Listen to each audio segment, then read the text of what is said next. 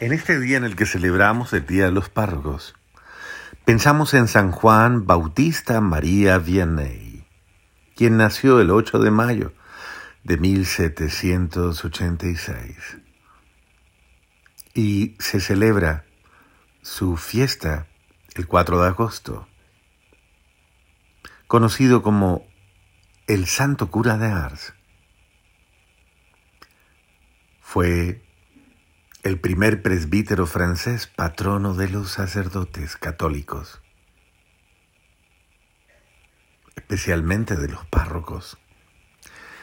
Su vida se centró en la experiencia de la humildad, su predicación, su discernimiento y el conocimiento espontáneo dado por Dios, su capacidad para generar el arrepentimiento de los penitentes de todos los pecados cometidos. El sacramento de la penitencia fue posiblemente el centro de su vida, dedicaba más de 10 horas a él. A veces llegó a hacerlo entre 16 y 18 horas durante 13 años. Era impresionante, la gente se conmovía al verle. Alguien decía, me impresionaba profundamente en particular su heroico servicio de confesionario. Este humilde sacerdote que confesaba más de diez horas al día, comiendo poco y dedicado al descanso apenas unas horas, había logrado en un difícil periodo histórico provocar una especie de revolución espiritual en Francia y fuera de ella. Millares de personas pasaban por Ars y se arrodillaban en su confesionario. Palabras de San Juan Pablo II, recordando a este santo. Y hoy también la liturgia nos lleva a recordar precisamente la necesidad de orar por los sacerdotes. Esa invitación es para que existan, según el profeta Ezequiel, mucho más vigías que cuiden al pueblo, así como el santo cura de Ars que le digan al pueblo los riesgos que tienen, que le ayuden a encontrar el camino. El profeta Ezequiel nos recuerda esas palabras del Señor, hijo de Adán, te puesto de atalaya en la casa de Israel. Y cuando escuches una palabra de mi boca, le, le darás alarma de mi parte. Si yo te digo que el malvado es reo de muerte y tú le das alarma, entonces vi, virá pero si no lo haces, morirá. Y a ti te pediré cuentas de su sangre.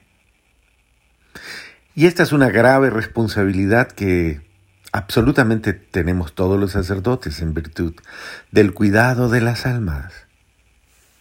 Por eso es importante orar con devoción, pidiéndole al buen Dios que conceda sacerdotes enamorados de la salvación de las almas capaces de dedicarse horas enteras a atender a su pueblo, como el santo cura de Ars. No mirar el reloj necesariamente para las cuestiones administrativas, que para ello existe tanta gente preparada, sino centrarse de una manera especial en el cuidado de las almas, en la atención de los fieles. Por eso Jesús invita de una manera especial, id al mundo entero y proclamad el Evangelio. Esta es la centralidad y el corazón del llamado. Estar atentos precisamente porque el Señor me ha enviado para anunciar a los pobres la buena nueva y a proclamar la liberación a los cautivos. Ese es el alma del sacerdote, aquel que siente la necesidad de ir, ir, ir, ir a las personas, ir para salvarlas. El Santo Evangelio de hoy, en su capítulo 9, 35 de San Mateo, nos decía que la palabra del Señor enviaba a todos, absolutamente a todos, sus discípulos y apóstoles, a proclamar el Evangelio, curando toda enfermedad y toda dolencia. Porque el mundo está enfermo y tiene necesidad de Dios. Así que tenemos necesidad de ir al mundo, a un mundo solo, a un mundo lleno de dolor y de tristeza, huérfano, un mundo que necesita quien cuide de él. Por eso personas como los sacerdotes, el Papa, los cardenales, los obispos, están llamados a ser padres. Y en este sentido la paternidad es espiritual. Por eso la iglesia en sus líderes, especialmente el Papa y sus obispos, han hecho la reflexión de llamar la atención a todos aquellos que hayan abusado de su razón de ser padres. Y hoy día cuidamos demasiado este ministerio para que absolutamente nadie se sienta vulnerado por las fragilidades o debilidades de su humanidad. Lamentamos con muchísimo dolor cuando alguien es herido por un sacerdote o un ministro de la iglesia, cuando alguien siente dolor por rechazo, discriminación o desamor. Y recordamos que esa no es la esencia del Evangelio que llama a los apóstoles a ir al mundo entero a amar. Por eso dice, un mandamiento les doy, que se amen los unos a los otros como yo les he amado. Que como yo les he amado, se amen también ustedes. Este es el llamado de Dios absolutamente para todos. Dios nos llama para amarnos. Por eso dice el Evangelio de hoy, al ver las muchedumbres se compadecía de ellas, porque estaban extenuadas y abandonadas como ovejas que no tienen pastor. Esta es la visión de Dios sobre el mundo y la visión sobre las almas de todos sus fieles. ¿Quién los cuida? De hecho, la palabra se centra en el ministerio de Pedro, cuando precisamente en esa mañana Jesús aparece sobre la playa y después de ellos verlos en su resurrección, en su visión pascual, Jesús prácticamente borra del corazón y de los labios de Pedro las tres palabras de negación, aquellas en las cuales se negó a ser testigo de Cristo y sintió el dolor de la traición de su ministerio, el dolor de la traición de la amistad, el dolor de la traición por cobardía. Y una vez más Jesús le pregunta, Pedro, ¿me amas? E inmediatamente vincula su misión. Pastorea mis ovejas. Segunda vez, Pedro, ¿me amas más que estos, más que los demás? Señor, tú sabes que te amo. Pedro, apacienta mis corderos. Pedro, ¿me amas hasta dar la vida por mí? Señor, tú lo sabes todo. Tú sabes que te amo. Pedro, cuida a tus hermanos.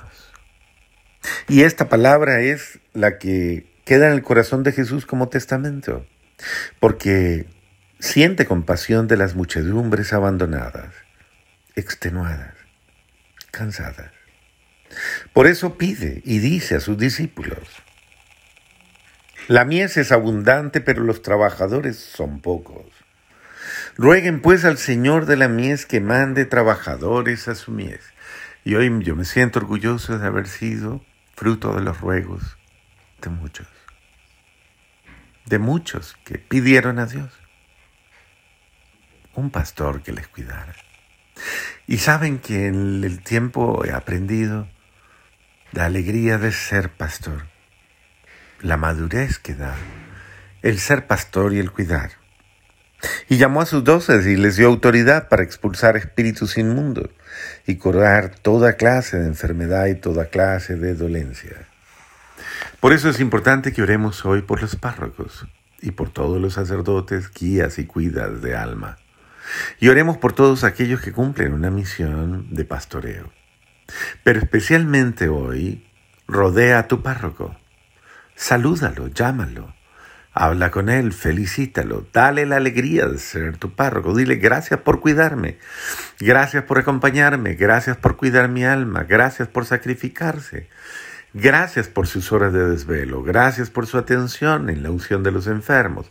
Gracias por acompañarme a la vida sacramental, al bautismo mío, de mis hijos, de mis nietos, de mis hermanos. Gracias por confirmarme en la fe. Gracias, Padre, por confesar mis pecados, por absolverme de ellos. Gracias, Padre, por siempre tener la puerta abierta de tu corazón. Gracias, Pastor de almas.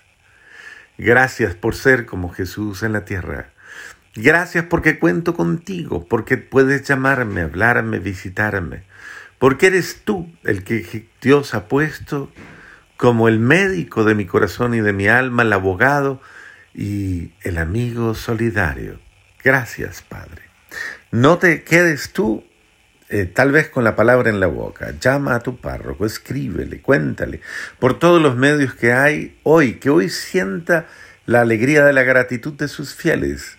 Dale la alegría a, a tus sacerdotes amigos. Y si no son tus amigos aún, pues hazte amigo de ellos, que no solamente falta, sino que le escribas y le digas, Padre, con cariño y expreses tu bondad. A mi mente vienen tantos sacerdotes que han afectado tan bondadosamente mi vida el primero que me bautizó, el que me dio la primera confesión, el que me dio la Eucaristía, aquel sacerdote que siguió confesándome posteriormente, el que me preparó, me acompañó, el que me preparó para la primera comunión hoy confirmación, el sacerdote que me abrió las puertas cuando nadie creía en mí, aquel que creyó en mí, que me confió a sus fieles. Aquel sacerdote que compartió conmigo, fue a paseos conmigo, a convivencias, a retiros, cantó, rió, pasó horas enteras compartiendo. Aquel sacerdote a quien acompañé a visitar enfermos, a ir a velorios. A todos esos sacerdotes que tocan a la puerta de tu vida para llamarte, para que el buen Dios los bendiga y para que el buen Dios les dé la paz.